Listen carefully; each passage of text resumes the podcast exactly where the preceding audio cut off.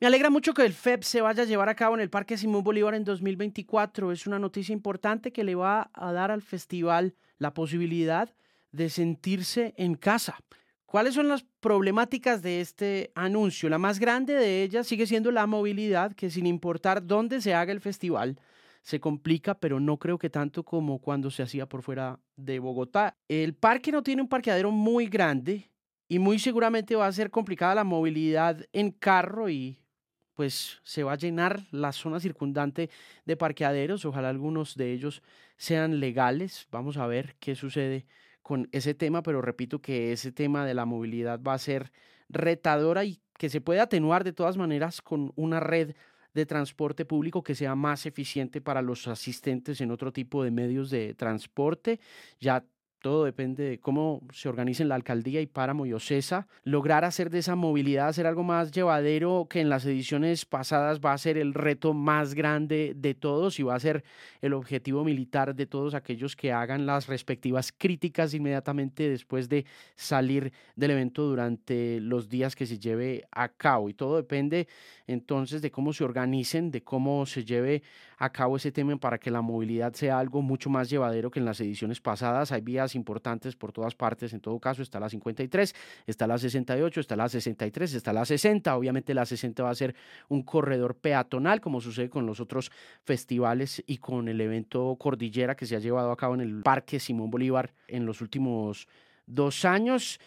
Eh, probablemente esté cerrada entonces la 60, como sucede con estos eventos y que obedece a la necesidad de hacer corredores peatonales eficientes para el ingreso y para la salida de los asistentes al festival. El otro tema del que he visto que se ha hablado constantemente, aunque yo no le he querido prestar mucha atención a las opiniones generalizadas que suceden en redes, es la seguridad y algunas de las observaciones que me han hecho por mensajes directos algunos usuarios que se hacen sobre la seguridad sobre la seguridad del parque en sí. Yo creo que la mayoría de esas observaciones se hacen un poco desde la ignorancia o el desconocimiento, porque si bien pues el parque no es la mata de la seguridad, el parque tampoco es el lugar más inseguro de la ciudad de Bogotá, pero en realidad el tema es que no hay lugar seguro en la ciudad de Bogotá en estos momentos. Y como ninguna parte de la ciudad es lo suficientemente segura para poder declarar victoria cuando se lleve a cabo el evento, entonces lastimosamente en ese frente toca evitar dar papaya y cuidarnos entre todos para que las cosas salgan bien. Está también entonces el tema de horarios que por el bien de asistentes y vecinos ojalá sea como los eventos que se han hecho en el Simón desde hace un buen tiempo y que obedecen a horarios límites. Mucha gente quiere ir al festival a descualquierarse, lo cual está bien si esa es la etapa de la vida por la que usted está pasando, bienvenido sea, pero en todas partes del mundo los festivales de este tamaño, de esta índole y de esta estatura cultural se llevan a cabo en parques metropolitanos donde las puertas se cierran a las 10, 10 y 30 de la noche. Estamos hablando del caso de Lola Palusa en Chicago que se hace en el Parque Grant. Estamos hablando también del Festival de Austin City Limits que se lleva a cabo también en un parque importante de la ciudad de Austin en Texas.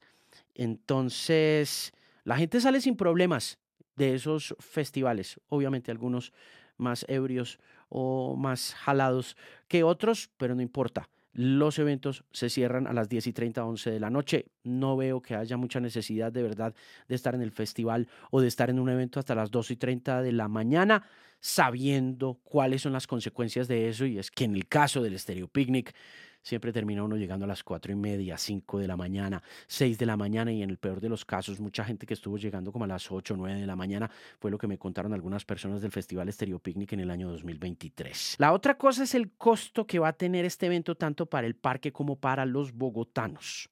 ¿Cuánto va a costar esto en términos de reparación, de restauración del parque después?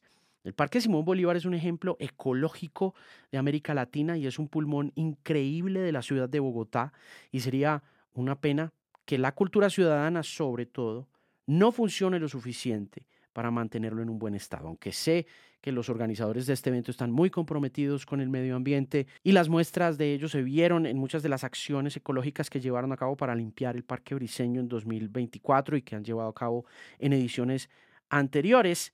A la final siento que todo depende de los asistentes y de la cultura ciudadana que los acompañe, del cariño que le tengan al parque también, que si no conocen, pues probablemente no van a tener o no van a sentir mucho. En todo caso, es una gran decisión mover el FEP para el Simón.